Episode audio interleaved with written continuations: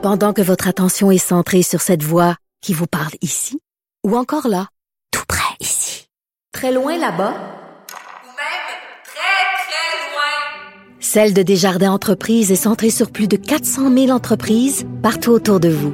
Depuis plus de 120 ans, nos équipes dédiées accompagnent les entrepreneurs d'ici à chaque étape pour qu'ils puissent rester centrés sur ce qui compte, la croissance de leur entreprise.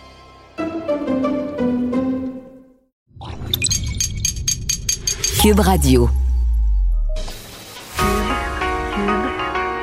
Radio. Cube, Radio.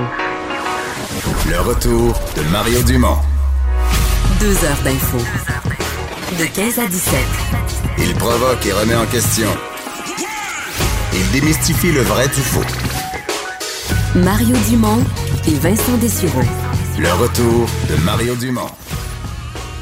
Bonjour tout le monde, bienvenue à l'émission 16 avril. C'est sous la neige, sur la rue Sainte-Catherine à Montréal. C'est sous la neige qu'on vous présente cette émission. Bonjour Vincent. Salut Mario. Mais neige On, qui on va vient. pas, mais il neige pour vrai. Là. Oui, mais en fait, ça a été une météo euh, étrange aujourd'hui. Parce qu'il faisait soleil, des fois, en même gros soleil en même temps qu'il neige. Là, après ça, Hmm. il faisait juste soleil, juste de la neige. Mais à date, on a quand même un mois d'avril euh, pas mal en bas des normales saisonnières. là. Oui. Ça reste froid. là. Heureusement, ça a été dégagé dans les derniers jours. Mais alors, pour la marche, ça va bien, mais c'est il faut s'habiller. On est rendu à jeudi. là. Si je repense à la météo euh, dans mon émission Brigitte toute la semaine, je pense qu'il n'y a pas une journée qui avait pas. Tu sais, semaine de la mi-avril, il n'y a pas une journée qui avait pas de la neige euh, quelque part en Gaspésie, c'est à la côte nord. euh, euh, hier, c'était en Haute-Mauricie, mais pas, pas une, une journée qui n'a pas de la neige quelque part. Là. Ouais, je tu sais, la phrase de, là. en avril, on se découvre pas d'un fil, c'est qu'on est supposé Ouais. avoir le goût de se découvrir, mais là, clairement, on n'en est pas là encore. Alors, euh, ben, bilan aujourd'hui, puis je sais que c'est un peu une obsession à, à Québec. On a de la misère à dire que, à un il faut assumer que les chiffres sont durs, puis la, pandémie est dure. On cherche toujours quelque chose d'encourageant dans les chiffres. Euh, là, euh, je pense qu'aujourd'hui, il faut les, euh, faut les avaler. Là. Oui, parce que le bilan des décès est très lourd au Québec. Le bilan des cas aussi, là, mais les décès, vraiment 143 euh, nouveaux décès au Québec. Et ça, euh, François Legault a commencé en disant, là, avant de vous donner le bilan, vous dire qu'on a des, des, des décès Mais moi, j'avais même été averti à moins quart. Bon, Sans avoir le chiffre, là, qu'il faudrait faire très attention et toute la nouvelle explication de la méthode qu'on avait, on était repassé sur des cas, des décédés il y a quelques jours, mais on, voulait- on voulait être sûr que c'était bien de la COVID avant de les mettre. Là, là, on mettait tout ça ensemble. exact. Donc, c'est pas dans les dernières 24 heures, mais reste que c'est pas une statistique, c'est des vies humaines. C'est Oui. quand même 143 Non, non. décès. Ça Puis met le bilan à remarqué que- 630. T'as remarqué que ça fait quelques fois que devant des gros chiffres, on se fait dire que c'est un nouveau mode de calcul, mais jamais on nous a expliqué qu'un nouveau mode de calcul faisait qu'aujourd'hui, on avait juste deux cas. Là. Exact. C'est juste toujours pour justifier des, des nombres de cas assommants. Là. Et ça a peut-être été un, euh, écoute, un addon, là, mais à chaque fois qu'on nous a donné un changement statistique du genre qui expliquait un pic le soudain, ben, le lendemain, on n'était pas revenu où on était la veille. Là. On, on- on restait plus haut. là. on restait plus haut euh, ensuite euh, tout le temps. Là. Donc, est-ce qu'on devra s'habituer à des Mais je pense des pas qu'on va rester dans les centaines. Mais- je pense pas qu'on puisse. Ça, Ben, on est passé dans les 40 quelques décès, là, à 75, à 143. Est-ce qu'on va revenir à 80 ou ce qui serait déjà beaucoup?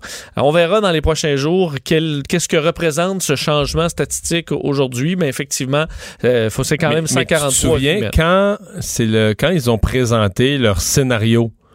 Euh, c'était mardi, là on est jeudi, donc c'était le 7 avril de mémoire. Ils ont présenté tous leurs scénarios, le nombre de décès qui était prévu jusqu'à la fin avril, donc jusqu'au jusqu'au 1er mai, jusqu'au 30 avril au soir.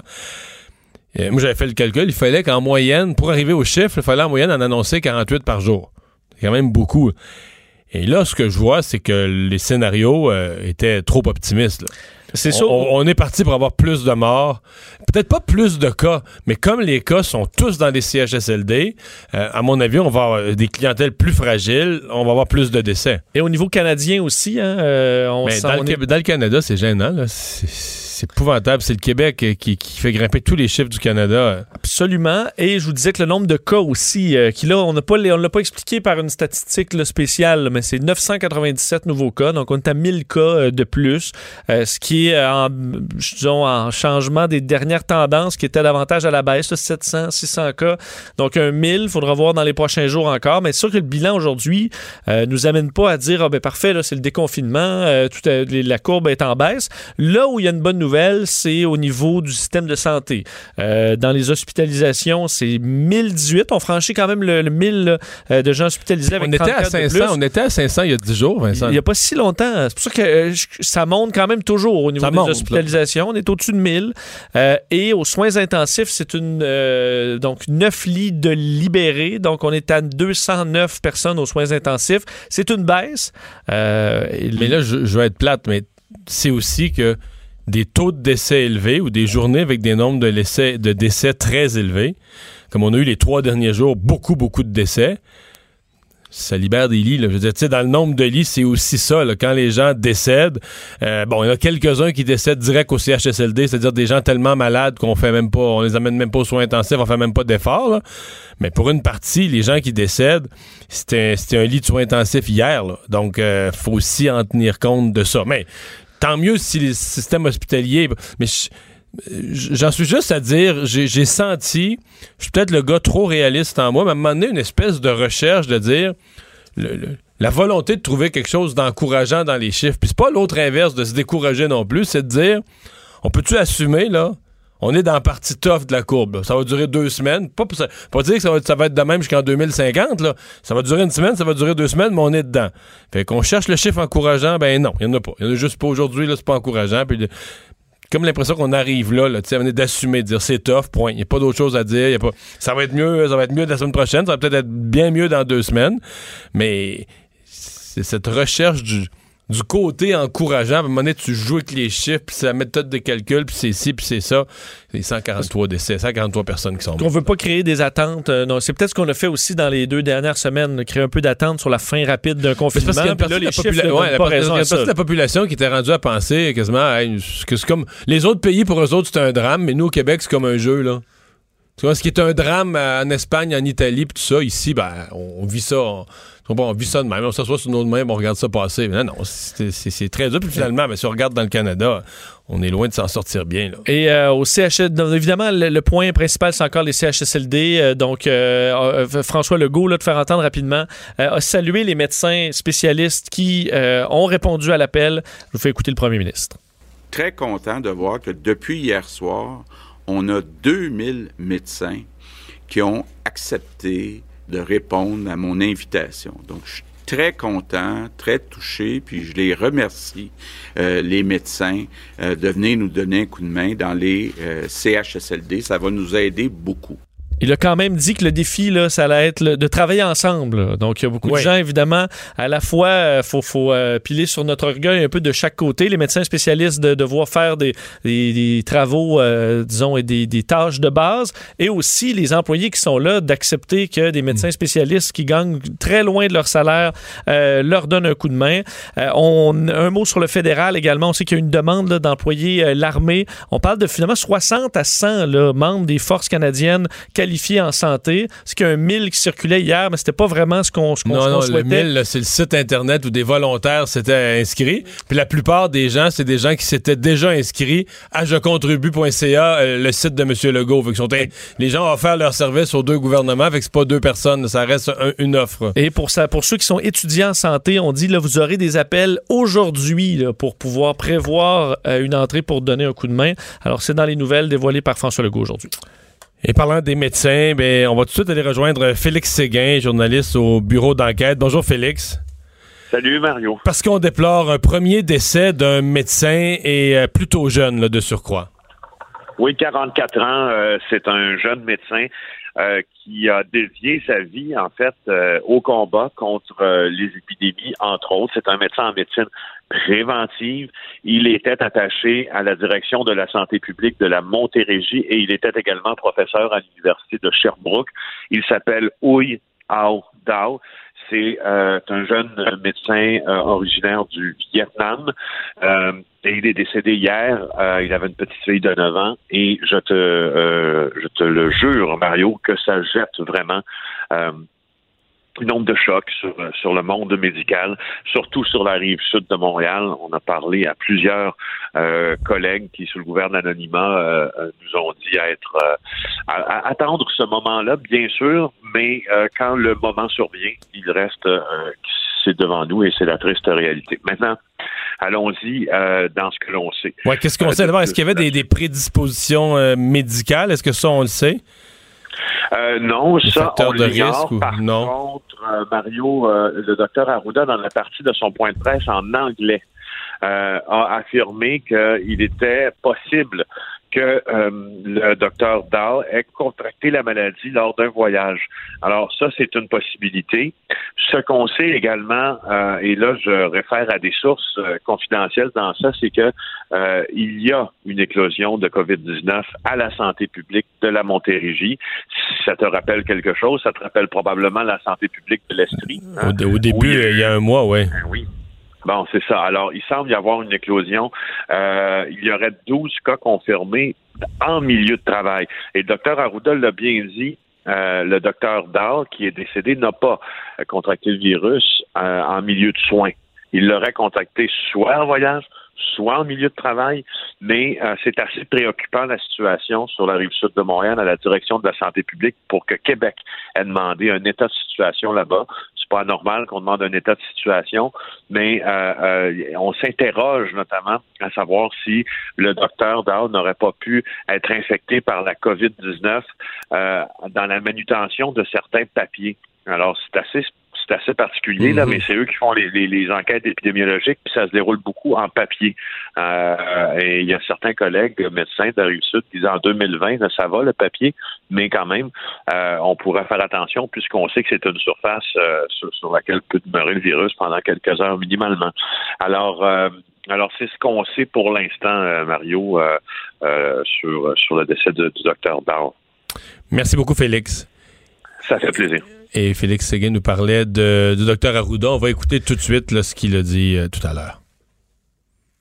Ce travailleur de la santé-là ne travaillait pas en milieu de soins. Donc, ça n'a pas été acquis en milieu de soins. C'est l'information que je peux partager avec vous.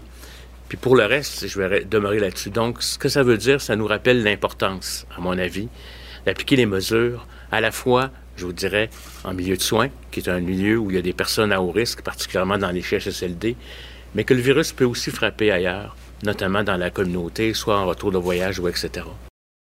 Et il était euh, un peu ébranlé, euh, M. Arruda. Ben, ça c'est une paraissait petite dans sa famille, voix. là, ouais. La santé publique au Québec, là, c'est pas, c'est pas des millions de personnes, là, c'est une petite famille. Donc, évidemment, un médecin de santé publique, c'est sûr qu'il le connaît personnellement. ben. Mais euh, ouais, c'est partout, il y a- dans tous les pays où il y a eu de la COVID, euh, il y a eu des, euh, des médecins. Souvent, c'est p- ceux, ceux qui sont en- dans les milieux de soins, les soins intensifs sont plus à risque. Dans ce cas-ci, un médecin de santé euh, publique. euh, Peut-être dire sur, euh, pour terminer sur François Legault et son point de presse, là, au niveau des résidences, euh, des CHSLD, il l'a visité. Il y avait une nouvelle quand même aujourd'hui comme quoi euh, il n'avait pas, on n'avait pas visité tous ces milieux de vie comme Ouais, mais- prévu. Parce qu'hier, il avait dit qu'ils avaient tous été visités. Oui. Mais ça se pouvait pas. 2600, Vincent. Ben- tu peux pas, faire ça en 24 heures. Mais les CHSLD publics ont été visités. oui, c'est ça, mais pas les 2600 résidences. non, je pense qu'il y a eu confusion. Parce que moi, j'ai, il avait annoncé la veille 2600 résidences. Je me disais, ça prend au moins couple de semaines. C'est beaucoup, de 2600, là. Là, le lendemain, ils ont été visités. Ben là, je me dis, moi-même, je me disais, ça se peut pas, cette affaire-là. Euh, et pour le déconfinement, on en parlait que les entreprises, c'est ce qui va rouvrir en premier, mais que, euh, écoute, ça se fera par, par étapes, même si on se croit effectivement euh, rendu au sommet de la courbe. Un des sujets, évidemment, c'est le renfort, puisqu'on parle des CHSLD. Et là, c'est une discussion énorme. Euh, Est-ce que on a su bien accueillir et bien rediriger les personnes qui arrivaient en renfort? Hier, on a fait une entrevue hier après-midi avec une infirmière auxiliaire qui nous racontait une démarche d'un mois où elle a donné son nom sur le site Je contribue. Et finalement, cette semaine, elle est rentrée en CHSLD, mais pas par le gouvernement parce qu'elle s'est inscrite dans une agence privée. Puis là, en 24 heures, elle travaillait. Euh, c'est là, le gouvernement a quand même reconnu des chiffres. là. Les, les- gens qui, ont, qui sont inscrits à Je contribue, c'est pas une si grosse proportion qui ont vraiment été intégrés. Là, hein. Effectivement, 3000 candidatures ont été retenues sur les 40 000 qui ont offert euh, leur service sur Je contribue. Il faut dire que certains, bon, n'étaient plus, par exemple, membres de leur ordre professionnel. Il y en a qui voulaient que seulement faire du télétravail. Il y a des gens qui se sont désistés aussi euh, une fois, après leur embauche par euh, le système. Alors, on est à... Ouais. Non. C'est c'est un élan d'enthousiasme après la conférence du premier ministre. Tu te dis, je contribue, là. Puis quand on te rappelle, puis qu'on te dit, tu vas aller travailler dans un milieu de soins où il y a des gens atteints de la COVID, tu te dis, ouf, c'est-tu? Finalement, euh, bien y penser, parce que les, chiffres que donnait Mme McCann a donné certains chiffres, c'était quand même un bon pourcentage qui se désistait. On veut pas le travail d'enquête, euh, tu le fais pour rien là, dans tous ces cas-là. Euh, donc, certains, on, on voyait des témoignages, je vous enverrai ce soir dans les bulletins de nouvelles, qui étaient assez touchants, là, des gens, des physiothérapeutes, nutritionnistes, qui se rendaient ce matin, là, mais des gens qui avaient offert effectivement leur aide et au début, là, le 16 mars. Ça a été long. Euh, ça a été long, mais là, il, il se présente. là. Alors, le système commence à se, se dérouiller, disons, un peu et à amener un peu de force vive, euh, alors que, on le disait, les médecins spécialistes euh, arrivent également euh, et euh, on- le chiffre a monté pas mal. Hier, on parlait de 1100, c'est devenu 1500 le midi. Dans le point de presse, on parlait de 2000. Alors, est-ce que ça va changer les choses dans les CHSLD? C'est ce qu'on souhaite. Et pour de l'aide supplémentaire, il y avait Ottawa. Donc, euh, M. Trudeau a confirmé là, euh, dans son point de presse la, demande officielle d'aide. Mais là, ce soir, ils vont être en conférence téléphonique pour la, conférence habituelle du jeudi soir. Vont pouvoir aborder tout ça. Oui, parce qu'il y a quand même plusieurs choses à discuter là, entre les, euh, les, premiers ministres des provinces et Justin Trudeau. Entre autres, pour le nouveau programme. Parce qu'on a lancé un nouveau programme d'urgence pour les loyers commerciaux. Donc, les entreprises qui ont à payer encore leur loyer et qui, dans certains cas, c'est vraiment ça qui va leur empêcher de traverser la crise. Là. penses que le ministre Morneau, il note encore ça? Les nouvelles, les nouvelles dépenses à Ah! tous les jours? Ou bien il s'est dit, ouais, ça vaut plus vraiment la peine de prendre ça en note. là. Écoute, à chaque jour, euh, des, c'est des À milliards. chaque jour, c'est justifié, tu dis dans le sens que ça répond à des gens qui ont, qui ont crié à l'aide. Mais tu es au point où tu te dis, OK, mais là, hier, il élargit, à tous les jours, il élargit l'accès à une mesure, puis des mesures qui avaient déjà été annoncées, qui coûtaient des milliards, des dizaines de milliards. Puis là, on en élargit l'accès à d'autres groupes, d'autres clientèles. Puis là, à chaque jour, on, là, est là, M. Trudeau, il est bien honnête, il nous dit, il n'y a même plus l'évaluation des coûts de ces mesures-là. Non, parce que, euh, bon, ça, euh, en fait, si vous avez une facture reliée à la COVID, attendez deux semaines si euh, Justin Trudeau ne la couvre pas, là, parce qu'il y a quand même énormément de programmes, c'est vrai.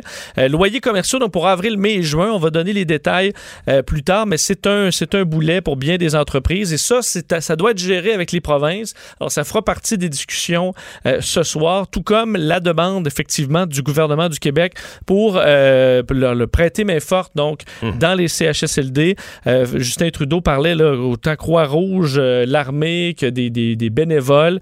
Euh, c'est quand même pour l'armée une particularité. Là. C'est pas dans leur mission traditionnelle. On disait il y a justement 60 à 100 euh, membres donc, qui sont formés pour ça, qui pourraient se rendre dans les CHSLD. Ça fera partie des discussions de, de cette rencontre. Mais on semble exclure la possibilité euh, que l'armée aille aider dans les CHSLD. J'y suis pas dans les CHSLD, là. je ne vois pas ce qui se passe, mais je comprends que les gens non formés, exemple, tu peux pas tourner un patient dans son lit parce qu'il y a des méthodes qui pourraient le blesser. Euh, je comprends que des affaires de l'hygiène, il y a des affaires que tu peux pas faire si tu pas un minimum de formation. Mais quand il manque de bras, là, je veux dire, euh, ne serait-ce que le travail de désinfection, les CHSLD où il y a de la COVID, là, où il faut que tu frottes là, tous les bras de lit, euh, que tu laves toutes les surfaces, tu sais, avec un produit désinfectant, mais ça, puis si tu veux le faire, mettons, à tous les jours, puis deux les, fois par jour, de, les poignées de porte, les poignées de porte, ouais, c'est un travail infini. Je sais pas, mais dans un univers où on a besoin de bras, on semble exclure le, le simple soldat, là, comme on dit, mais je suis pas certain de ça, moi. Bon, peut-être qu'on a crainte pour les inondations, dire si on a une urgence, qu'on en a besoin, ils peuvent pas être à deux places en même temps. Mais moi, je. Dans ma logique à moi, nourrir les patients, là. Bon, peut-être même, ça, tu dis, on peut penser que c'est facile, mais mettons qu'il faut être un peu expérimenté, des gens qui ont des problèmes de déglutition. Mais c'est moins long nourrir les patients si quelqu'un fait tout le reste pour toi, là, transporte les cabarets, tu comprends, t'amènes tout. euh, Va chercher dans le sous-sol euh, des Des caisses de cabarets, scie, ça. euh, effectivement. Il y a moyen, tu sais, des bras, là, ça, ça facilite le travail, ça accélère le travail. Il y a moyen, à mon avis, de faire faire des, des choses à des gens qui sont travaillants, qui sont efficaces. On s'entend que c'est des gens efficaces de nature, là, qui posent pas de questions, qui font, qui font les tâches. Mais on semble, c'est comme si on l'avait exclu. là. En tout cas, je pose à haute voix la question. Et euh, peut-être te faire entendre Justin Trudeau sur une question par rapport au décès, là, euh, justement, par rapport au, euh, au- au scénario qu'on avait donné et le fait qu'on est pratiquement au double de décès au Canada présentement. Justin Trudeau a répondu. Le début de sa réponse, on l'entendait mal, mais vous allez quand même comprendre que ben, y a une différence par rapport au scénario qu'on a prévu et finalement ce qui s'est produit. Ne prédisent pas euh, ce qui n'annoncent pas ce qui va se passer, mais euh, nous préparent pour différents scénarios qui pourraient se passer. Je pense qu'une chose qu'on a vue au cours des dernières semaines, c'est que euh, nos centres d'aînés ont été frappés pire qu'on on espérait, qu'on s'attendait, et c'est pour ça qu'on va adresser cet enjeu-là ce soir avec les premiers ministres des provinces. Donc, c'est vraiment encore là les, résidences pour personnes âgées. Ça semble être un problème mondial également. Il y a des enquêtes euh, en Italie, par exemple, aux États-Unis également, pour euh, comprendre ce qui s'est passé dans certaines résidences où malheureusement, il y a eu énormément de victimes. Vincent, le, le, premier ministre hier a lancé son appel aux médecins. Euh, bon, évidemment, c'est dans un geste très public euh, qui n'a pas été apprécié euh, de tous. on va en parler parce qu'il y a aujourd'hui une médecin qui a sur, sur les réseaux sociaux exprimé sa, sa, colère et sa déception. Elle s'appelle Farah Perrodin, chirurgienne générale à l'hôpital de Gatineau. Bonjour. Oui, bonjour. Est-ce que vous l'avez entendu en direct? L'appel du premier ministre? Est-ce que vous étiez à l'écoute de la conférence de presse en direct hier? J'étais pas en, direct, mais je l'ai écouté en, en rediffusion. Vous en avez pensé quoi? Je, ben, comme plusieurs de mes collègues, je suis tombée un peu en bas de ma chaise quand j'ai entendu l'appel. On est tous d'accord qu'il y a des problèmes en CHSLD puis qu'on a besoin de main forte, mais ce qui était très étonnant, c'est qu'on nous avait jamais fait cette demande-là avant. Puis moi, comme mes collègues, on l'a appris en direct au point de presse euh, dans une demande comme si c'était une millième demande, alors que c'est la première fois qu'on attendait cette demande-là du gouvernement. Et pendant que ça fait des semaines que mes collègues et moi-même disons on est présent, on est disponible, on est en attente de réaffectation. Donc ça a été un peu une surprise, une, difficile communication à ce niveau-là. Est-ce qu'il n'y a pas eu une confusion sur le, disponible des médecins, puis même avec votre présidente, la, présidente de la Fédération des, médecins spécialistes? Parce que je l'avais entendu en, la veille en entrevue dire on est disponible, mais pour aller agir comme médecin, par exemple, pour téléphoner aux familles. C'est l'exemple qu'elle donnait d'une offre que ce qu'un médecin spécialiste pourrait aller faire. Euh, bon, est-ce que, est-ce que vraiment ils avaient offert au gouvernement d'aller faire ce que M. Legault a demandé, donc vraiment du, soin aux personnes? Mais depuis trois semaines, euh, depuis cinq semaines, en fait, depuis le début de la crise avec euh, la FMSQ puis tous nos DSP, nos chefs de service, on s'attend à se faire réaffecter. Et puis, on était en attente et en préparation de se réaffecter pour faire des tâches médicales parce que comme médecin, on s'attendait à ce qu'on fasse de la médecine. Donc, nous, on était tout à fait disponible pour faire de la médecine. C'est ça pourquoi on est formé, c'est ça pourquoi on est mhm. compétent. Alors, on n'avait jamais pensé ou compris qu'on s'attendait de nous à ce qu'on fasse des choses qui sont hors de notre domaine d'expertise.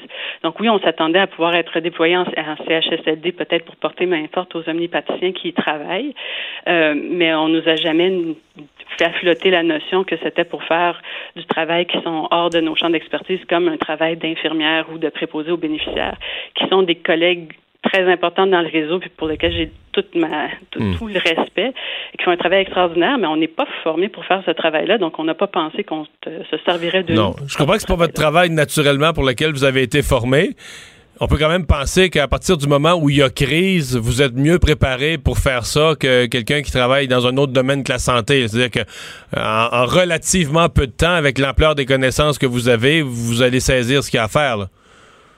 Mais probablement qu'on est mieux que monsieur, madame, tout le monde qui n'a aucune expérience dans le système de santé, mais c'est juste que ce genre de notion-là n'avait jamais été mentionné auparavant, puis que comme expert en santé, on s'attendait à ce qu'on soit hmm demander pour notre champ d'expertise.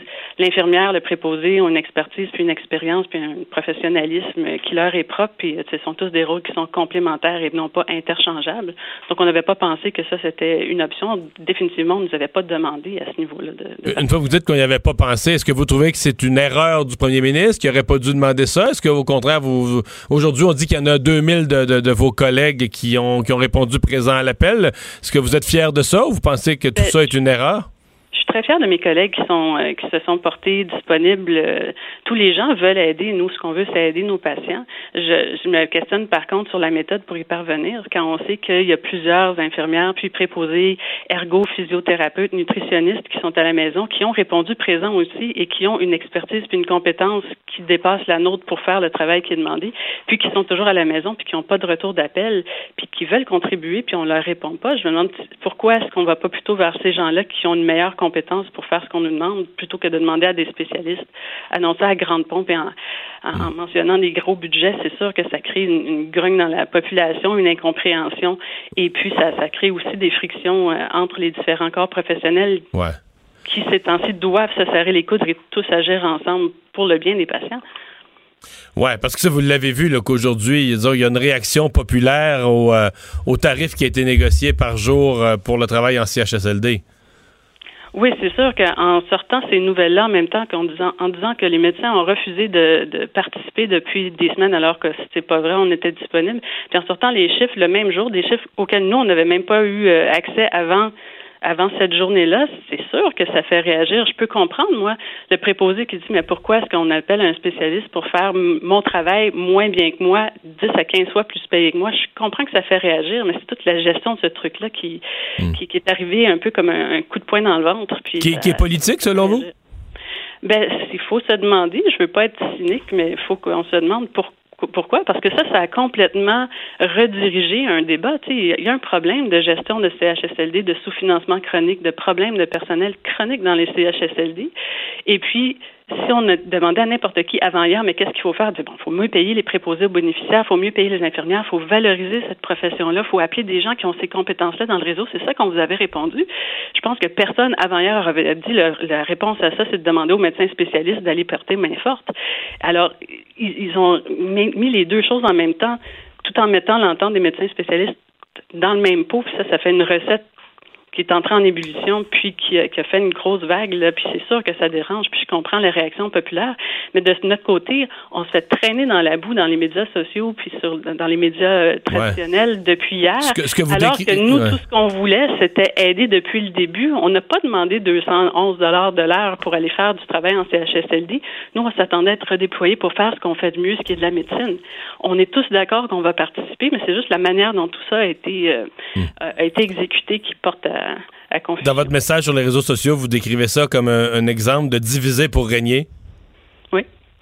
Ben, si, si, on, si on voit le côté plus, euh, plus sombre et plus politique de la chose, euh, c'est une bonne façon de, de, de rediriger le, hmm. débat. Là. On, on, a un débat, on a un problème de fond dans les CHSLD, puis c'est pas en parlant de la paie des médecins spécialistes que la réorganisation du réseau en CHSLD va se régler. Pourtant, c'est ça le fond du hmm. problème. On a un peu lancé de la poudre aux yeux en disant ben on va parler des médecins spécialistes et leur salaire, ce qui fait toujours grogner la population, en ajoutant ça au CHSLD, alors que le problème de base est dans les CHSLD. Le problème de base des CHSLD, c'est pas les médecins spécialistes. Puis nous, on veut aider, puis on est là depuis le début, puis on veut continuer à aider, puis on comprend la grogne de la population, mais la grogne présentement, je trouve qu'elle est mal dirigée. Ben, on vous entend bien. Madame Perrodin, merci d'avoir été là. Ça fait plaisir. Au revoir, Farah Perrodin, chirurgienne générale à l'hôpital de Gatineau. Pas contente du tout euh, de la façon dont le gouvernement a tourné les choses. Vincent, euh, ben, dans les autres nouvelles, euh, c'est peut-être fini, selon ce qu'on comprend, pour les points de presse du, du week-end. Le, point de presse, la, sais que les points, de presse, les points de presse, il y a eu un article qui disait que François Legault euh, faisait des gros chiffres, battait des records, là, des 2, 2 millions et demi par. Mais ça, c'est la semaine, là. Ce que moi j'ai vu, ce qu'on m'a dit, c'est que la fin de semaine, c'est plus 3. C'est encore plus que. Oui. Ah oui, plus millions de 3 millions. 2 millions et demi, c'est le petit chiffre de la semaine, ça, là. OK. Quand tout le monde était à la maison la fin de semaine. Je ne pas toutes les fois, mais il y a des fois que ça a été, ça a été 3, là. C'est énorme, effectivement. L'écoute, il faut dire que c'est pas. Euh, se vanter des codes d'écoute comme euh, on a vu. Non, non, non, c'est de constater à quel point c'est un rendez-vous où la population ben, veut avoir le bilan un peu, puis qu'est-ce qui se passe, puis les annonces du jour. Exact. Mais est-ce qu'on peut s'en passer le week-end maintenant? Euh, on peut croire que dans les prochains jours, euh, prochaines semaines, donc les points de presse du week-end sont appelés à disparaître. On va se concentrer sur des points de presse de semaine. Mais c'est sûr qu'il n'y a, a, pas sept jours par semaine des choses à annoncer. Il y a des journées où tu fais juste donner le bilan, puis tu tu peux pas annoncer des nouvelles décisions, des nouveaux budgets, puis des nouvelles interdictions ou, tous les jours. Là. Parce que la liste de, choses, ça, varie de jour en jour, mais on a des journées maintenant où euh, ça commence à être plus mince, ce qui est annoncé par jour dans ces points de presse-là. Euh, donc, la fin de semaine, encore plus. Est-ce qu'on peut donner une pause de, bon, évidemment, à ceux qui se présentent, François Legault, Mme McCann, le Dr Arruda, dépendamment des journées, euh, mais également, également aux gens du public qui peuvent, parce que je pense que c'est important que les gens l'écoutent. Ouais.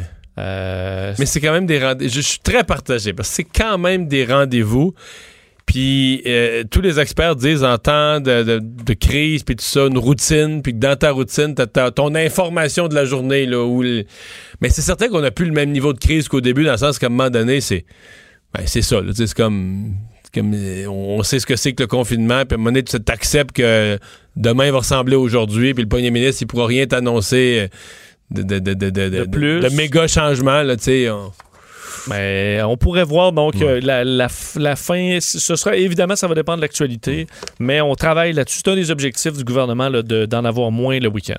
Portrait dans le monde, aux États-Unis. Oui, euh, deux choses sur, euh, faites sur le monde. Là, vous dire 2,2 millions, euh, 150 000 cas, 143 000 décès euh, dans le monde. Mais entre autres, on surveille toujours l'État de New York. hein. c'est, tout près de chez nous, euh, l'épicentre euh, américain euh, du, de, de- la quasiment COVID-19. l'épicentre mondial, L'épicentre mondial, tu as raison. Euh, le gouverneur euh, Cuomo qui a fait son, euh, son point de presse aujourd'hui, 606 décès. Là, c'est vraiment une baisse euh, de décès quotidiens. Là, on était à plus que 700, 800 même dans les derniers jours. Est-ce que c'est une tendance qui va rester? Du moins, on le souhaite? Euh, par contre, ce n'est pas suffisant pour amener euh, un déconfinement hâtif. Au contraire, euh, Drew Cuomo qui annonce que le confinement restera appliqué jusqu'au 15 mai au moins. Alors, eux se, se- clarifient déjà ça dans l'État de New York, pas avant le 15 mai. Et également l'histoire des masques obligatoires, c'est à partir de vendredi. Là, ça, ça a été annoncé hier. Alors, on durcit quand même certaines mesures. La bonne nouvelle à New York, si on le sait, les respirateurs, on en aura beaucoup moins besoin que prévu. Et là, on en envoie à d'autres États. 100 seront envoyés au New Jersey, 100 au Michigan et 50 dans le Maryland. Alors, on l'avait dit, là, Andrew disait envoyez-nous de l'aide et quand on pourra vous en envoyer, on l'en enverra. Ben là, c'est ce qui arrive. Euh, alors qu'au Royaume-Uni enregistre plus de 860 décès. Euh, et la Belgique, toujours à surveiller, eux qui disent ben, jouer la transparence absolue, alors compte tous les cas susceptibles d'être de la COVID-19 comme en étant un, ajoute 417 morts aujourd'hui. Ça fait que la Belgique a le plus haut taux de mortalité dans le monde par million. Euh, mais eux plaident que c'est une question de transparence. Alors, s'ils ont raison, le bilan là, que je vous ai donné de 143 000 serait beaucoup plus élevé. là. Euh, si tous les pays avaient calculé comme la Belgique, alors... Non, euh, absolument. Absolument. on verra. Euh, on va faire une pause. Euh, On vous parle au retour d'une entreprise euh, qui a développé euh, des civières d'isolement. On va commencer à les livrer au système de santé. On explique ça. Pendant que votre attention est centrée sur cette voix qui vous parle ici, ou encore là, tout près ici, très loin là-bas, Ou même très, très loin. Celle de Desjardins Entreprises est centrée sur plus de 400 000 entreprises partout autour de vous. Depuis plus de 120 ans, nos équipes dédiées accompagnent les entrepreneurs d'ici à chaque étape pour qu'ils puissent rester centrés sur ce qui compte, la croissance de leur entreprise. Le retour de Mario Dumont, le seul ancien politicien qui ne vous sortira jamais de cassette. Mario Dumont et Vincent Dessureau. Cube Radio. On s'est jamais autant intéressé à l'équipement euh, médical. On va aller tout de suite parler avec Jasmin Bibot. Il est le président de Ibium, une entreprise qui se spécialise dans la conception de civières et de fauteuils pour le réseau de la santé. Bonjour, Monsieur Bibot. Bonjour, M. Dumont. Et, et là, on parle de vous parce que, euh, bon, euh, le, le- le mot isolement est à la mode en présence d'un virus si contagieux. Et donc, vous avez, euh, vous avez adapté votre équipement à cette notion d'isolement. Oui, en fait, c'est une demande qu'on a reçue d'un d'un hôpital euh, qui avait des besoins là, au niveau de l'isolement. Euh, on n'a pas adapté un de nos produits, on a vraiment développé un nouveau produit pour s'adapter à leur civière de, de, de transport, dans le fond. OK. Et ça donne quoi comme, euh, comme produit? C'est une, une civière d'isolement? En fait, nous, ce qu'on a fait, c'est le- c'est un c'est comme un genre de dôme d'isolement qui vient s'installer sur leur civière de transport. OK, donc c'est un dôme. effectuer- Oui, pour effectuer le transport, dans le fond, quand ils reçoivent le patient euh, à l'hôpital, ils doivent le transférer dans les différentes unités. Euh, ils doivent passer à travers différents départements, puis on veut pas tout contaminer sur son chemin, donc euh, c'est à ça que ça sert le, le dôme. C'est pour isoler le patient en route vers les unités de soins. Donc, dans les corridors d'hôpital, dans les corridors de l'hôpital qui sont pas nécessairement des zones rouges, mais à un moment donné, il faut, faut passer, il faut traverser ces corridors-là. Exactement. OK. Euh, ça vous a pris combien de temps de développer ça? Euh, ça va avoir pris dix jours au total. Pour le, dé- dessiner et fabriquer le premier prototype. là. Euh, dix jours, ça, c'est pour fabriquer le troisième prototype. Ah, OK, parce qu'il y en a eu un premier puis un deuxième à l'essai, puis euh, et on, on se disait qu'il faut encore l'améliorer. Oui, c'est ça. Le premier prototype euh, fonctionnait bien, mais il fallait fixer, le fixer sur la civière. Comme dans les hôpitaux, chacun des hôpitaux a différents modèles de civière, euh, ça devenait un peu plus compliqué. On voulait faire un, vraiment quelque chose qui est universel, qui fonctionne sur toutes les civières. Euh, donc, on a revu un deuxième design. Cette fois-ci, on avait des petites contraintes de rigidité. La troisième était la bonne. OK. Et donc, il veut, donc, même si on n'a pas les mêmes modèles de civières, ça, ça tombe, ça s'adapte à toutes les civières. là. Exact. OK. Euh, que vous allez, que pour lesquels vous avez des commandes dans, dans- dans tous les hôpitaux euh, qui sont, euh, dans tous les hôpitaux qui ont de la COVID? On l'espère, pas pour l'instant. Pour l'instant, on a eu une commande euh, de l'hôpital avec qui on a fait affaire, qui est euh, l'hôpital Notre-Dame, pour le développement du produit. Euh, on a, je sais que à Sherbrooke, on espère qu'ils vont euh, qu'ils vont emboîter le pas aussi. On a eu une demande de l'hôpital euh, Maisonneuve-Rosemont euh, aujourd'hui. Euh, par contre, ça commence. Je pense qu'on va être prêt à produire comme euh, le système de la santé aujourd'hui est prêt à, à- à la crise. OK. Est-ce que, euh, est-ce que vous avez vu à l'international, est-ce que des, euh, des produits semblables avaient été développés ailleurs? Euh, on avait vu sur des images euh, au niveau des civières d'ambulance en Europe qu'il y avait un produit, euh, des produits similaires, mais pas pour les civières de transport des hôpitaux. là. OK. Parce que comme, le, comme ce, virus-là a l'air d'être dans le décor pour quelques mois, euh, c'est pas impossible que si vous avez un produit qui, est, euh, est intéressant, il puisse même être, être, euh, valable à l'international. Euh, oui, on va être ouvert à toutes les, opportunités de marché, c'est certain. Mhm. Quand vous dites on a fabri- fabriqué le premier prototype, ça veut dire parce que on fabrique un prototype comme on dit à la main. Est-ce que est-ce que vous avez une espèce de forme de chaîne de montage ou est-ce que vous seriez capable d'en fabriquer euh, en série euh, dans un délai raisonnable? Euh, oui, on est capable d'en fabriquer en série. En fait, la conception qu'on a qu'on a développée pour le dernier modèle, euh, c'est relativement rapide à assembler, rapide à faire. Euh, c'est toutes des coutures qui sont scellées. Euh, on, on a trouvé une façon de, de s'organiser pour être capable d'en produire là, euh, au-dessus d'une centaine par semaine. Donc, on va être capable de, de répondre à la demande. Ben, on vous souhaite la meilleure des chances. Félicitations pour cette euh, innovation en si peu de temps. Puis, euh, on va espérer que tout ça puisse euh, servir à protéger des gens. Merci beaucoup. Au revoir. Jasmin. Bibot, président d'Ibium. Donc, en dix jours, ils ont développé, avec, on l'a entendu, avec trois essais, euh, un nouveau, un nouveau mécanisme, un nouveau dôme euh, qui, qui protège, évidemment, quand on transfère un patient à l'intérieur des murs d'un hôpital, euh, qui, qui protège les autres patients, qui empêche que des particules de, de COVID puissent se retrouver euh, dans l'air. C'est jeudi. Euh, depuis jeudi passé, on a cette nouvelle chronique sur vos finances personnelles, sur toutes les situations qui peuvent, euh, en période où les pertes d'emploi sont nombreuses, qui peuvent survenir. Euh, ben, on sera là au retour avec euh, Guylaine Hull de Pierrois et Associés. Pendant que votre attention est centrée sur vos urgences du matin, vos réunions d'affaires du midi, votre retour à la maison ou votre emploi du soir, celle de Desjardins Entreprises est centrée sur plus de 400 000 entreprises à toute heure du jour. Grâce à notre connaissance des secteurs d'activité et à notre accompagnement spécialisé, nous aidons les entrepreneurs à relever chaque défi pour qu'ils puissent rester centrés sur ce qui compte, le développement de leur entreprise. Le retour de Mario Dumont. Joignez-vous à la discussion. Appelez ou textez 187 Cube Radio. 1877 827 2346. Votre instabilité économique vous inquiète? Conseils, opportunités, stratégies. Pierre Roy et Associés, syndic autorisé en insolvabilité, trouve avec vous des solutions concrètes pour améliorer votre situation en moins de 48 heures. Pierre Roy et Associés, fier de vous offrir ce segment conseil, votre santé financière. pierreroy.com. Votre santé financière avec Guylaine Houle, professionnelle en restructuration financière chez Pierre Roy et Associés. Ah, c'est l'heure de notre euh, chronique euh, financière, finances euh, personnelles. Euh, Guylaine Hull, qui est euh, vice-présidente chez Pierre Roy Syndic, est avec nous. Bonjour. Bonjour. Euh, et là, on parle. c'est à la fois humain et financier aujourd'hui. Le prêter de l'argent à un ami, euh, il- ça peut bien aller, mais il y a, il y a beaucoup de mise en garde. Hein? Exactement. Je pense que c'est une question, euh, est-ce qu'on devrait le faire ou non? C'est toujours une question morale, euh, remplie d'émotions qu'on doit euh, Ben, prendre. Quand on reçoit la demande, on est comme mal pris. là.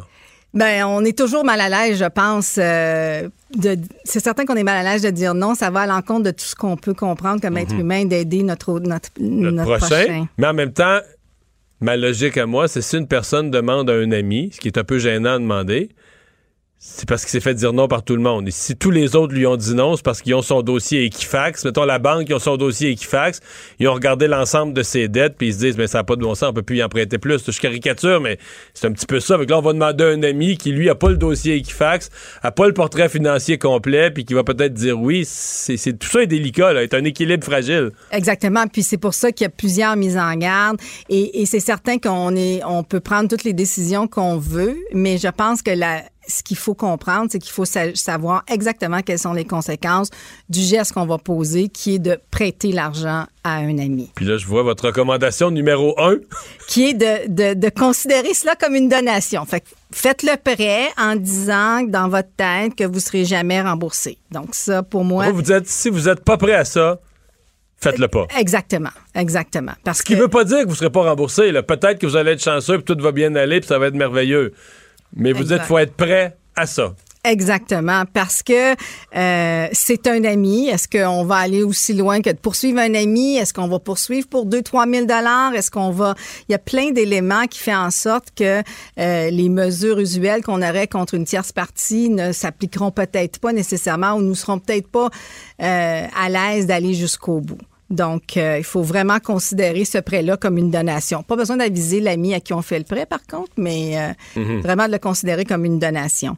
Il y a quand même des petites choses qu'il faut regarder sur la, la- la vie de la personne elle-même, ce qu'il est susceptible de faire avec l'argent. Puis...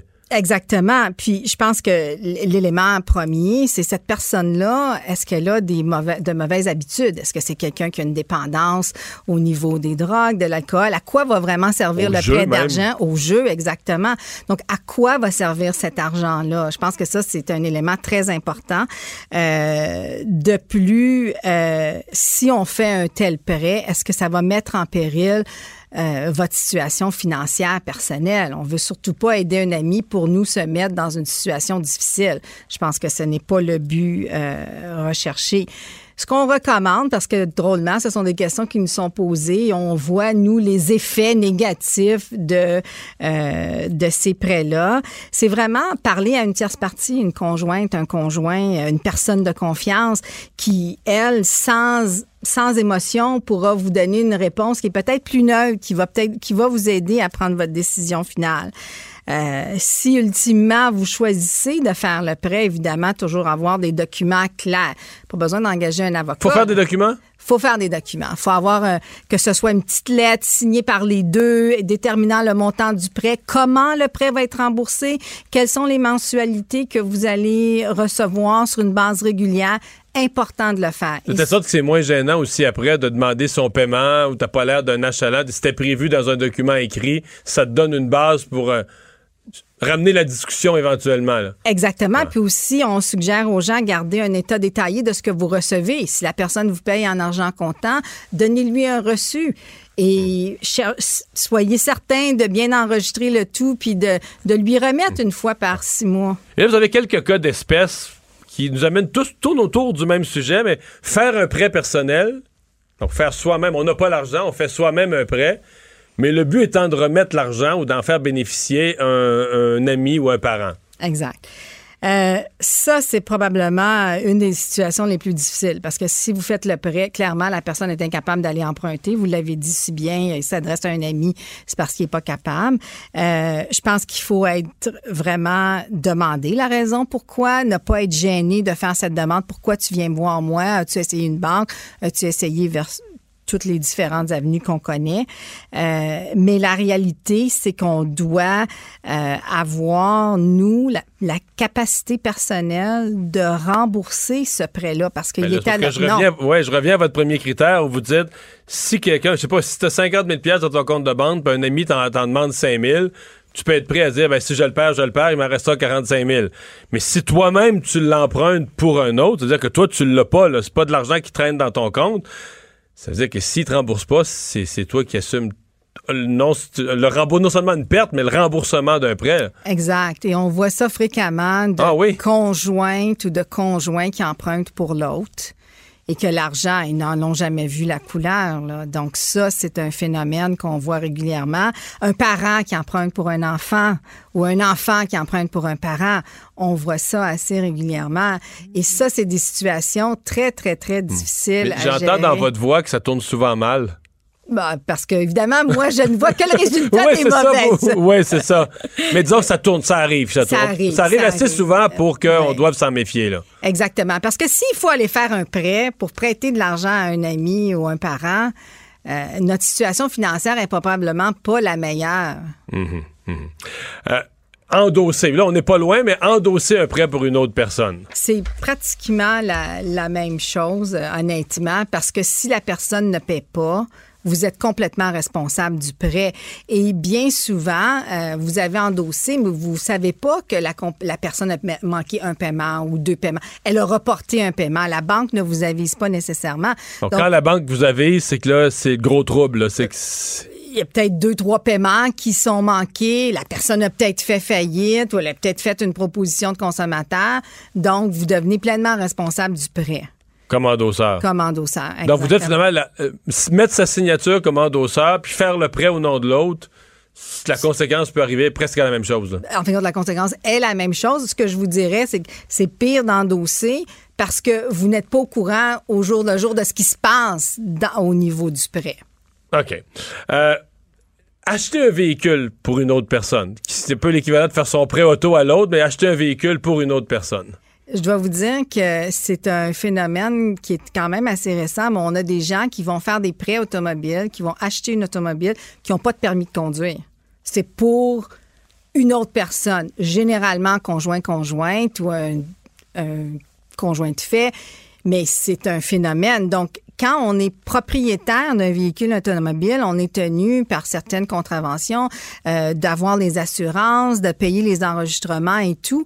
Et si Donc, on peut pas céder la responsabilité du véhicule si on est propriétaire. Exactement, exactement. Et pour une raison euh, qui est assez euh, que je ne connais pas là vraiment, euh, on peut acheter un véhicule automobile sans avoir de permis de conduire parce qu'on a des gens qui viennent nous voir, qui sont responsables d'un- prêt, qui ont acheté la voiture, sont responsables du prêt, puis n'ont jamais eu de permis de conduire.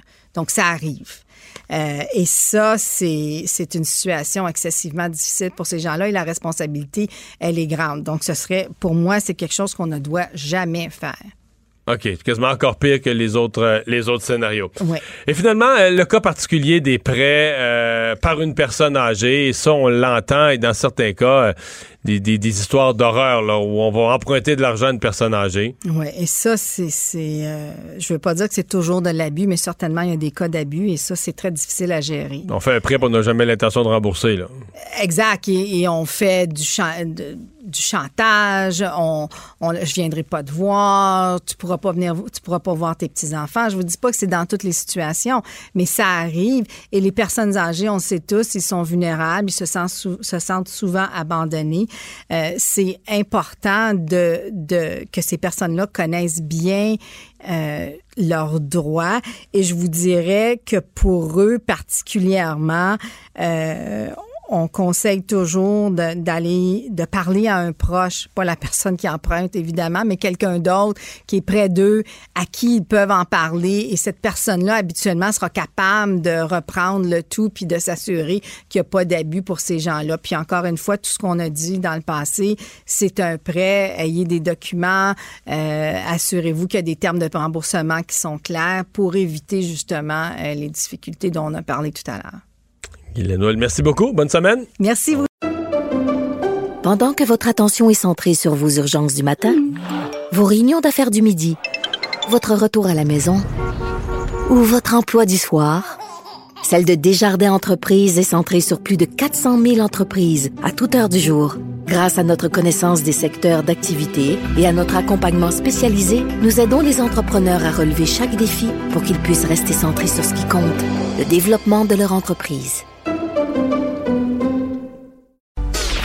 Retour de Mario Dumont, l'analyste politique le plus connu au Québec. Cube Radio. Autrement dit. Culture et société. Ces gens ont des familles et des proches pour lesquels ils s'inquiètent, mais ils vont quand même au travail pour servir, pour nous sauver. Mais je pense aux professionnels de la santé, aux premiers intervenants, aux travailleurs sociaux et aux fournisseurs de services essentiels comme les épiceries et les livreurs. Nous ne vous remercierons jamais assez.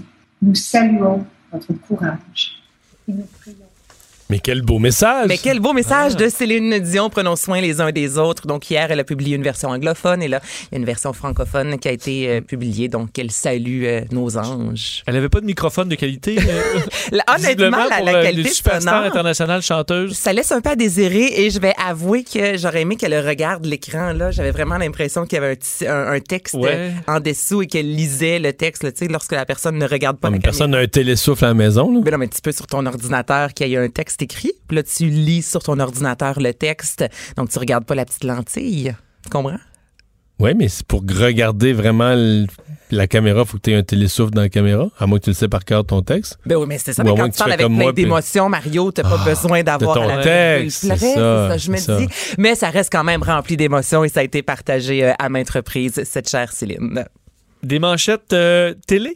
Manchette télé, une mauvaise nouvelle si vous aimez la série Boomerang. Donc, c'est officiel, elle ne reviendra pas après euh, cinq saisons euh, diffusées à TVA, qui est une super de belle idée de Catherine-Anne Toupin. Au total, on a eu droit à 60 épisodes, dont un épisode spécial de Noël. Justement, il y a quelques minutes, on avait l'impression que c'était Noël. Ah oui, tu nous arrives avec des bonnes nouvelles, là. C'est ça. Ben là, le printemps est revenu. Là, on a Parce eu qu'on on pendant- est entré en émission à tempête de neige. Là. Mais là, on Ben est enfermé dans le studio, on voit plus dehors. Mais moi, m'en venant, c'était une grosse tempête et là, soudainement, l'accalmie. Le retour du printemps. Le retour du printemps. Donc, c'est la fin pour euh, Boomerang. Antoine Bertrand a quand même remporté trois Gémeaux, un trophée artiste pour son rôle de Patrick, Marie-Thérèse Fortin, Marc Messier, Fabien Cloutier ont chacun décroché un Gémeaux, même son de cloche pour euh, Catherine-Anne Toupin. Donc, ça a vraiment été une super de bonne série. C'était léger, c'était rafraîchissant. La dernière saison en Floride a été allé chercher un peu moins, je vous dirais, euh, la, la clientèle cible. là. On a diminué un peu en ce qui a trop au code d'écoute, mais ça reste quand même bien, bien bon.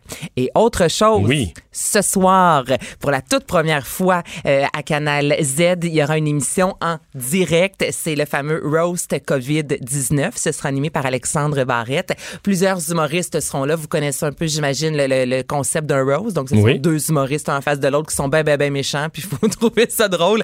Alors, ce sera animé, oui, par Alexandre Barrette, mais c'est Yvon Deschamps et Judy Richards qui vont ouvrir le bal ce soir en direct, j'imagine, de leur salon, de leur cuisine. Je trouve ça Ah. quand même cool qu'on ait fait appel à ce grand monument de l'humour. Mais là, on insulte la COVID-19?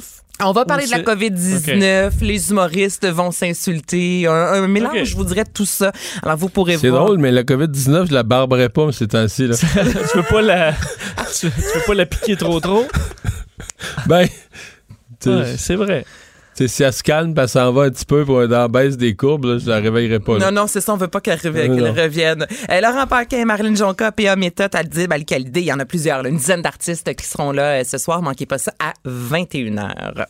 Alors, on a eu ça durant le temps des fêtes, les une bûche de Master Bugarici ici Ouais. à Cube Radio. Mais là, il y en a une nouvelle série qui s'amorce. Absolument, nouvel épisode qui est disponible dès aujourd'hui sur l'application de Cube Radio avec nul autre que Olivier Primo.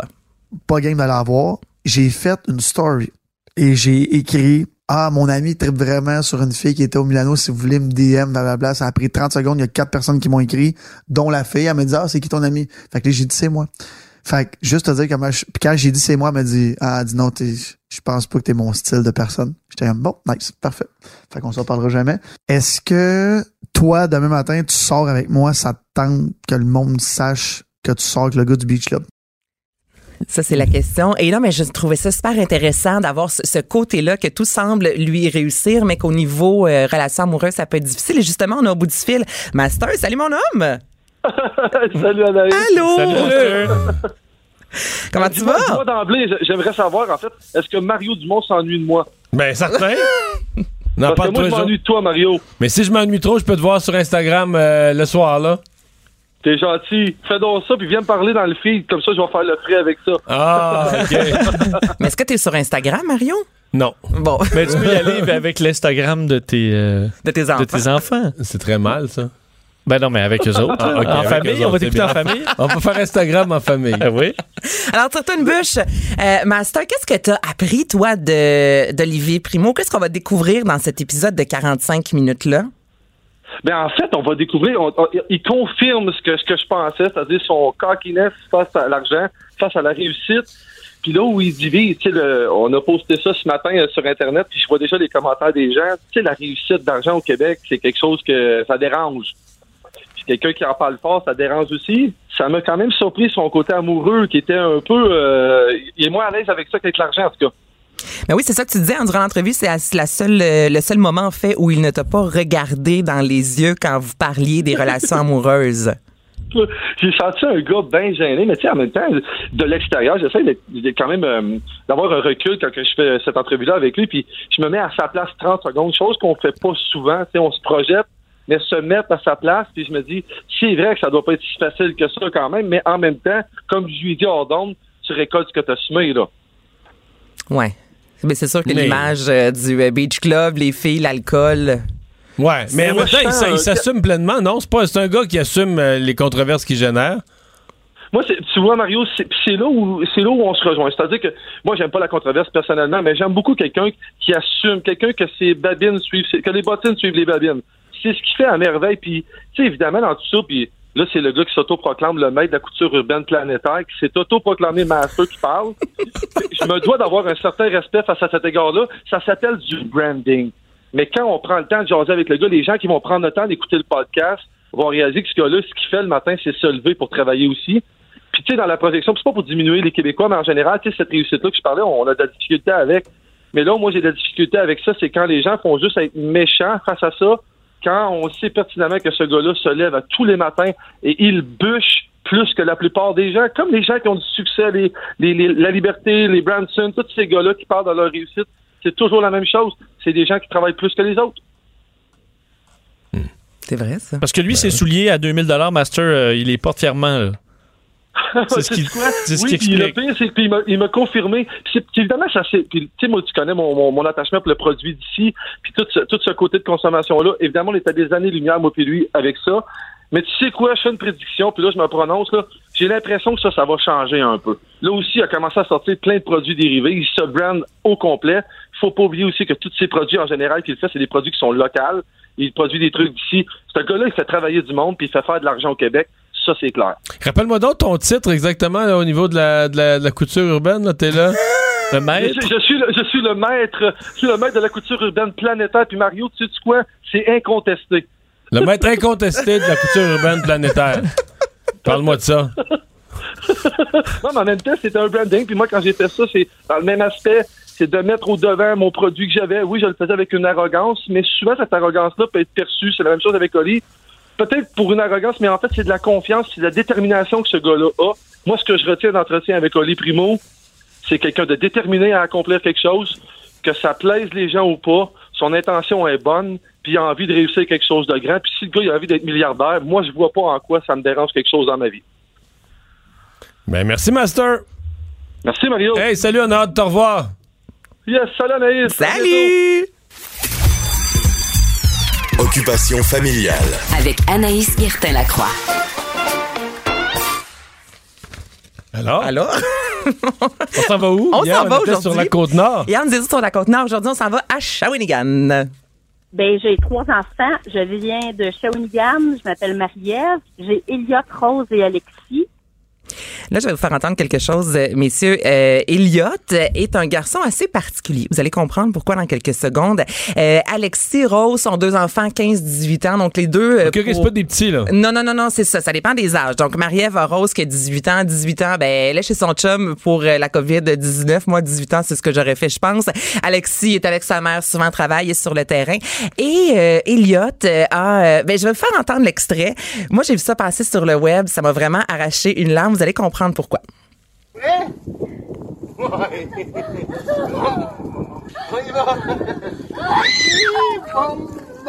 OK, on y vas-y. On a Elliot, on a Elliot qui fait euh, du vélo avec sa maman, avec son beau-père. Et j'ai parlé avec Marie-Ève. Vas-y, Gabrielle. Elliot, euh, ben, il est lourdement handicapé, il a 8 ans. Puis euh, j'ai reçu son vélo adapté juste avant le confinement. Là, on a du temps beaucoup pour pratiquer. Euh, et j'avais peur parce qu'à l'école, tous ses instruments de travail sont encore là.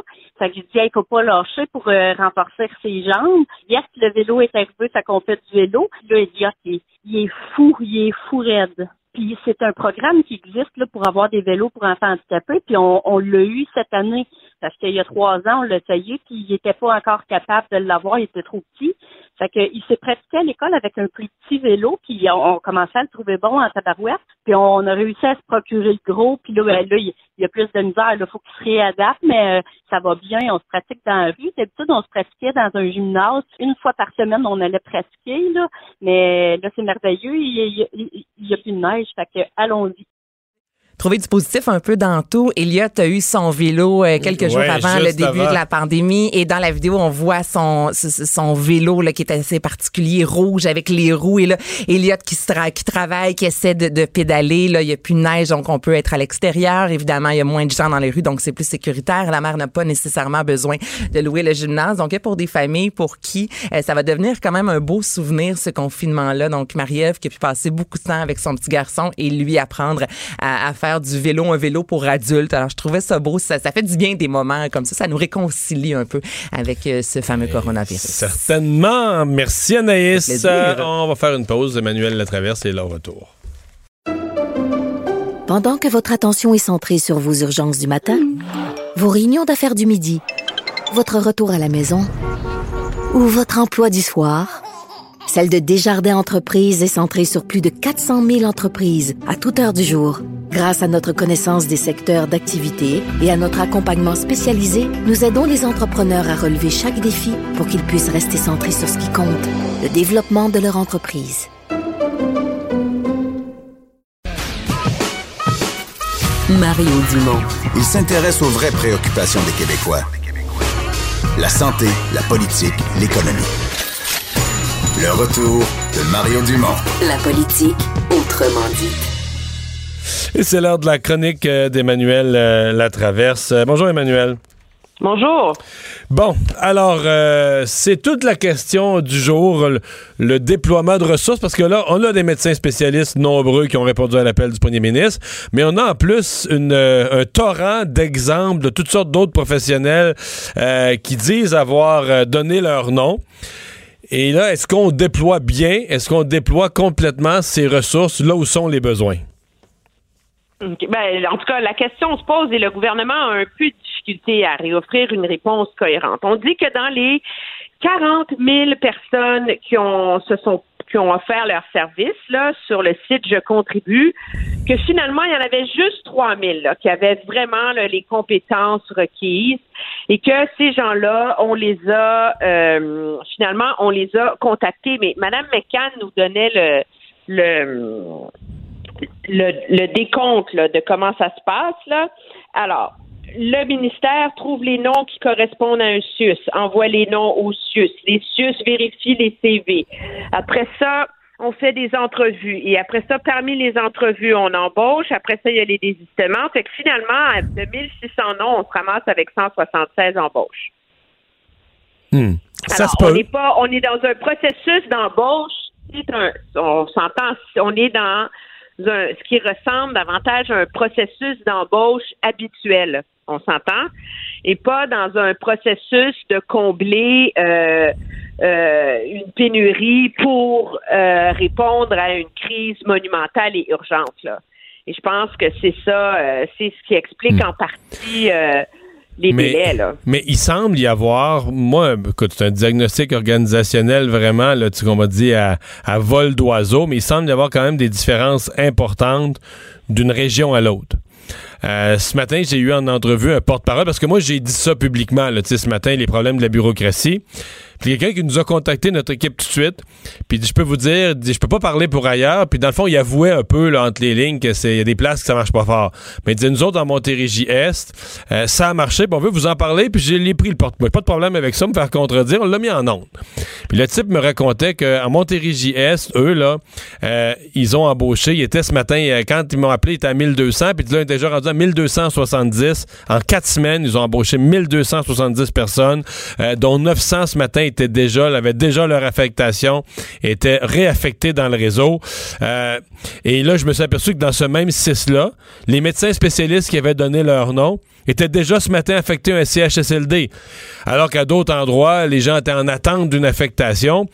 Alors, j'ai l'impression que, bon, d'abord, le ministère, lui, est un peu embourbé, et que là, après ça, dans les régions par région, euh, il y a des endroits où c'est plus efficace que d'autres. Il y a des endroits où c'est des endroits où ils sont aussi embourbés que le ministère en haut de leur tête. Non, non, mais moi, je, c'est hallucinant. Moi, j'en ai un à te, à te donner qui est une histoire, une histoire vraie. La femme, c'est une infirmière qui l'a mis sur, euh, sur son truc Facebook. Donc, elle démissionne d'un CHSLD où elle travaillait à peu près un jour par semaine. Puis des fois, elle était deux semaines sans travailler. Là, finalement, il y a la crise, on demande des gens, etc. Elle porte sa candidature au 6 de l'Anaudière. Elle a 28 ans d'expérience en centre hospitalier, en CLSC, l'info-santé, en CHSLD, OK? Alors là, elle, fait, dépose, euh, elle fait une application au 6 de l'Anaudière. Après trois semaines, il ne l'appelle pas. Fait qu'elle dit, coudon, vous avez eu mon CV. Elle dit, ah oui, excusez-nous, on a oublié de vous appeler. Fait que quelqu'un va vous rappeler. Alors là, elle appelle, elle attend encore, une autre semaine et demie. Puis on dit, ah oui, d'accord, parfait. On vous inscrit, on fait une entrevue avec elle, on dit, on vous inscrit pour le 27 avril, vous rentrez au travail. Elle est toute contente, elle a trouvé un travail d'infirmière. Et puis là, tout d'un coup, elle n'a pas de nouvelles de où elle va rentrer, quand, comment. Elle appelle, elle dit, ah oui, mais c'est parce que vous ne nous avez pas donné vos références. Fait que là, elle donne les références, mais là, on s'entend que, rendu là, là, on est en pleine crise dans les CHSLD, hein. On s'entend, là? On était rendu au 6-7 avril, le 8 avril, là. Et là, tout d'un coup, on n'était pas capable de rejoindre la gestionnaire. On a juste réussi à rejoindre l'adjointe de la gestionnaire pour la référence. Fait que finalement, Ben. bon, on l'a laissé passer. Ben, tu sais, l'exemple que j'avais hier ici à Cube d'une infirmière auxiliaire cette fois-là, qui a, euh, elle, elle a rempli la première journée que M. Legault a lancé l'appel, je contribue, elle s'est donné son nom. Puis il y a toute une série d'échanges. Là, on a même passé une entrevue, on lui a dit c'est parfait, vous avez ce qu'il faut. Et finalement, à la 27e journée, après 28e journée après qu'elle a déposé son, son, sa demande ou sa volonté de travailler, on lui a envoyé un formulaire de 10 pages. 28 jours plus tard, il a envoyé un formulaire de 10 pages à remplir. Et là, c'est découragé. Elle a une agence de santé. C'est une agence qui fait du placement un peu partout. Puis le lendemain, elle travaillait à CHSLD. Fait que l'agence, en 24 heures, a regardé son CV, a regardé ses compétences, a vérifié ses, références, a dit c'est parfait, on peut l'envoyer. Puis le lendemain, ils l'ont placé d'un CHSLD. Le lendemain matin, à 8 heures, elle travaillait. Elle était affectée. Oui, non, non, mais il y a une lourdeur bureaucratique hallucinante dans certains endroits et il y a à un, un moment donné un, manque de prévoyance. Moi, je suis assez surprise que c'est rendu à aujourd'hui qu'on a finalement une entente avec le ministère de l'Éducation pour déployer les finissants en sciences de la santé. C'est drôle parce qu'on l'a fait pour les paramédics il y, a, il y a trois semaines, un mois. Je me souviens, je, ça avait été annoncé ce communiqué-là pendant mon émission là, entre 10h et midi, puis je l'ai sorti là, en direct comme ça. Et puis, euh, on l'a fait pour les paramédics. Pourquoi on l'a pas fait pour tous les autres professionnels qui étaient au moins aussi en urgence terrain que les, les paramédics? Mais c'est compliqué, il y avait un stage à faire. Ouais, ça n'est, oui, mais justement, c'en est un stage. Allez, allez aider en CHSLD, d'après moi, ça se qualifie, là. Non, non, mais, mais alors là, on a une entente avec le ministère de l'Éducation. Alors là, moi, c'est mon nouveau mot. Toi, hier, tu parlais de renfort, là, qui commençait à donner de l'urticaire. Moi, j'aime le mot déployer. Hein? Voilà, on déployé ce monde-là. là, On a des ententes, mais là, il faut déployer après. Et c'est la même chose, ça fait depuis le début de la semaine que euh, les doyens de la faculté euh, de sciences de la santé à Sherbrooke s'évertuent, là, mais là, on a une entente. Alors, on va pouvoir les déployer. Alors, c'est la même chose avec les médecins. On leur a mis un fusil sur la tempe hier, et là, on va les déployer. Alors, je pense que ça contribue à expliquer la lenteur de tout ça. Je pense que ça illustre. Puis, je comprends qu'il faut improviser en temps de crise, là, mais à un moment donné, il y a un minimum de choses qui auraient pu être faites dans, au début, à la mi-mars, au moins pour prévoir et pouvoir mettre en œuvre ces choses-là plutôt que de les dessiner au fur et à mesure. Mais l'autre enjeu qui va s'en venir, là, j'ai hâte, d'entendre Diane Franqueur en nom à LCN tout à l'heure, c'est que hier, M. Legault, tu te rappelleras, vantait ou défendait l'entente euh, de rémunération avec les médecins. En disant, écoutez, là, on va se calmer, on a négocié un forfait avec eux, ça a pris trois semaines, c'est 211 dollars de l'heure, c'est pas une prime, c'est ça le forfait, là, c'est comme, c'est leur salaire, là, pour ces médecins-là qui font rien, qui sont pas payés depuis deux semaines à rien faire. Et puis, ben, tant pis, si un médecin est en CHSLD à 211 de l'heure, il est aussi bien de faire quelque chose en CHSLD plutôt que de regarder un lit vide. Et là, aujourd'hui, parce que bon, il y a plusieurs qui critiquent ça, tu les as entendus comme moi, qui disent que c'est pas juste, etc. Et là, aujourd'hui, M. Legault a laissé planer un doute sur ce forfait-là en disant ben moi je suis pas sûre que ça s'applique au CHSLD. Alors ça va relancer le bras de fer avec les médecins spécialistes euh, ça aussi, ça va être à surveiller. Là, Mhm. Euh, là euh, parlant de choses pas claires, l'armée, est-ce que le fédéral peut amener comme aide? Il y a eu, bon, il y a une conférence téléphonique des premiers ministres ce soir. C'est peut-être l'occasion de clarifier ça parce que pour l'instant, disons qu'il y y a de, de la brume. Ben, il y a de la brume parce que M. Legault veut de l'armée du personnel hyper qualifié. La réalité, c'est que l'armée, leur personnel médical hyper qualifié, ils n'en ont pas mille. Là. Ils ont une unité qui peut être déployée, parce que la, ré- la réalité, c'est qu'il y a beaucoup de personnel dans les forces armées, c'est des réservistes. Alors, ces médecins réservistes-là, Ils sont déjà dans le système au Québec, mais oui, c'est ça. ben, ils sont déjà dans le système au Québec, en Alberta, ou au Manitoba, ou je sais pas, où ils sont, ils sont déjà en train de sauver des vies. Là. Alors, non, mais je, je le sais parce que moi, j'en ai connu là, des médecins réservistes qui ont fait des missions avec l'armée euh, à, titre de médecin, mais je veux dire, ils sont pas dans l'armée à l'année longue. Là. Présentement, ils sont dans un hôpital. là. Ben c'est ça. Fait qu'il en, il en resterait à peu près 60. Monsieur Legault avait l'air un peu euh, un peu déçu là. Euh, trouvait que ça faisait pas beaucoup de monde, mais là donc on est en train de négocier avec Ottawa, mais ça non plus c'est pas c'est pas très clair là. Puis est-ce qu'on va envoyer Ottawa finalement pour aller faire de la logistique dans les centres, euh, dans les CHSLD où c'est le chaos? Euh, Qu'est-ce qu'on va faire? Euh, Je vais te dire aujourd'hui ça n'a pas été une journée facile pour le gouvernement Legault finalement, moi, j'ai eu l'impression d'un point de presse dont je suis sortie davantage confuse qu'éclairée. Euh, là, euh, dans le cas de, de- des 1000, parce qu'il y avait hier cette histoire, peut-être les gens ont entendu qu'à Ottawa, il y avait 1000 personnes susceptibles de venir aider. Ça, c'est, carrément une confusion. C'est carrément une méprise sur qu'est-ce que c'était vraiment. hein. Ben, c'est une méprise, euh, je sais pas pourquoi, là, parce que moi, je l'ai entendu, le point de presse de la ministre, là, puis c'était très clair. Là. Elle a dit, nous avons aussi un portail Internet où les gens se sont inscrits, et sur ce portail, nous avons 1000 personnes que nous pouvons référer à la ministre McCann pour aller aider dans les CHSLD. C'était pas une question qui portait sur l'armée, ça avait aucun rapport, là. Donc, mais en fait, c'est que ces gens-là, dans le fond, euh, qui, ouais, ils, ils ont aussi, là. ils sont aussi inscrits au site québécois. J'ai l'impression que la plupart de ces gens-là sont inscrits aux deux places, que c'est les mêmes noms. là. Exactement. Exactement. Alors, ça avance pas. euh, De toute façon, c'est déjà difficile de les déployer. Alors, euh, alors, je pense pas que c'est ça qui va être la, la vraie la vraie solution. Ce qui va être la solution, c'est que le gouvernement réussisse à, à désenrailler là, la, la machine de placement là, et se dote d'un système de répartition efficace là, qui est à pas demander 18 références ou 5 références à chaque infirmière là, à un moment donné. Puis on s'entend qu'en ce moment, là, les gens, ils ont plus le temps de répondre pour donner des références. Là. Emmanuel, euh, faut parler des chiffres euh, qui sont euh, quand même assommants. Bon, on nous a dit, euh, parce que dans le calcul, aujourd'hui, on a un gros nombre de décès parce qu'on a inclus certains qui dataient de quelques jours, ce qui a l'air d'être vrai. Là. Euh, on attendait d'être certain que c'était des cas de COVID. Reste que nombre total de cas, nombre d'hospitalisations, nombre de décès, évidemment, qui est dramatique. C'est difficile. On, avait cette espèce de mode dans les premiers points de presse de chercher toujours le chiffre encourageant. Il y en a moins, là. hein? Oui, il y en a, beaucoup moins. Il y a, rien de particulièrement encourageant dans, les chiffres. J'ai cherché toutes les façons de faire des comparaisons qui existent. euh, en termes de pourcentage de cas, de pourcentage de décès par mille de population, par je sais pas quoi, euh, ils sont pas encourageants. Ces, ces chiffres-là. La réalité, c'est que le Québec se retrouve avec un taux de décès de 7,42 personnes par 100 000 habitants, ce qui est euh, plus du double de la moyenne nationale. Et non, ça, mais en fait, la moitié, de tous les, la moitié de tous les cas et la moitié, plus, plus de la moitié de tous les cas et de tous les décès au Canada sont du Québec, là.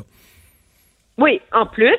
Mais surtout, c'est que quand on regarde les, les courbes de décès au Québec, la courbe était, était bonne, c'est relatif, là, mais ça allait bien jusque vers le milieu de la semaine dernière. Là. Et là, là, depuis sept jours, là, la courbe, elle a décollé.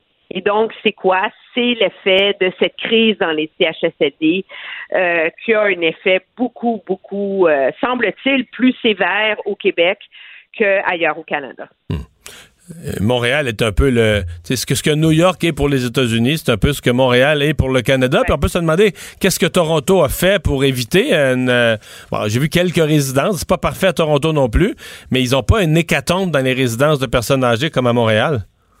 Non, ils ont pas une hécatombe comme à Montréal. Ils ont le même personnel de le même problème de porte tournante. Ce qui est arrivé, les chiffres sont élevés en Ontario parce que en Ontario, il y a eu quelques hécatombes dans quelques centres. Tu comprends? Alors, il y a eu euh, des centres où, tu sais, en dedans de quatre jours, il y a 26 personnes qui sont mortes. C'est des trucs absolument dramatiques dans des petits villages. Mais ils n'ont pas cet effet-là à plus grande échelle, euh, comme au Québec. Ils n'ont pas un effet de crise qui s'accentue au Québec. Cette crise, elle semble, en tout cas à première vue, là, être euh, davantage stable, malgré l'ampleur du problème que ça pose. Là. Eh bien, ben merci beaucoup, Emmanuel. Je te remercie, Au revoir. À bientôt. Alors oui, Vincent, ben on repart notre bilan de la journée avec ça. Ce sont les nombres. Et là, il y a- la santé publique et euh, la mairesse de Montréal qui faisait un point de presse il y a quelques minutes, qui ont dressé un portrait quand même sombre. C'est sombre au Québec, mais c'est surtout la ville de Montréal où ça va très mal. Oui, parce qu'on parlait des 143 nouveaux décès là, au bilan du Québec, mais 90 de ces décès-là proviennent euh, de Montréal. Euh, la mairesse Valérie Plante est toujours en point de presse avec la directrice de la santé publique, Mylène Drouin. Et ce qu'on explique, c'est que il y a des cas, des, des éclosions là, dans 75% des CHSLD de Montréal. C'est épouvantable. Euh, c'est énorme. Ce que ça nous dit, c'est qu'il reste, euh, avec un portrait comme ça dans les CHSLD à Montréal, on n'a pas fini de voir des décès. parce que c'est malheureux, mais tu es dans une clientèle où tu pourras jamais être à 100 de, de, de guérison. Tu es dans une clientèle où il y a des gens qui passent pas à travers. Absolument. Rappelez qu'en nombre de cas également au Québec, c'est une augmentation de près de 1000 à 997, mais le système de santé en termes d'hospitalisation et de soins intensifs, euh, lui, pour l'instant, euh, tenait le coup. Rappelez cette nouvelle qui a fait énormément euh, réagir dans le milieu de la santé un peu partout à travers le Québec. Un premier médecin euh, qui, euh, qui est emporté par ce qu'on croit être la COVID-19. là. On attend des confirmations, mais semble que le docteur Oi Ao Dao, spécialiste en médecine communautaire, qui travaillait à la direction de la santé publique de la Montérégie, euh, serait décédé de la COVID-19, endroit d'ailleurs à la direction de la santé publique de Montérégie, où il y a éclosion. D'ailleurs, des collègues du docteur Dao euh, et certains de ses proches ont été mis en isolement. Docteur Diane Franqueur, la, présidente de la Fédération des médecins spécialistes, disait d'ailleurs quelle tristesse, offrait ses euh, plus sincères sympathies. Même chose du côté de, du docteur Arruda hein, qui euh, euh, disait que ça rappelait quand même l'importance de faire attention pour, pour tout le monde. Ce serait le premier décès donc de médecins soupçonnés d'être liés à la COVID-19 au Québec. Dans les nouvelles internationales, entre autres, le le ministre de la Santé au Brésil, où on surveille la situation parce que semble que c'est 15 fois pire que les chiffres le démontrent. Malgré que les chiffres officiels grimpent. Là. Exact, mais les chiffres non officiels là, font Le ministre de la Santé vient d'être limogé, Luis Enrique Mandetta, qui est en conflit avec le président Bolsonaro, euh, qui lui, bon, combat le confinement, euh, est partisan de la chloroquine et tout ça. Eh bien, le ministre de la Santé, en pleine crise, se fait congédier. Euh, C'est ce qu'on croyait peut-être voir euh, aux États-Unis. Est-ce qu'on verra ce genre de, de règlement-là entre M. Trump et M. Fauci à suivre? Merci Vincent. De retour dans quelques instants avec l'équipe de LCN. Cette émission est maintenant disponible en podcast. Rendez-vous dans la section balado de l'application ou du site cube.radio pour une écoute sur mesure en tout temps. Cube Radio, autrement dit. Et maintenant, autrement écouté.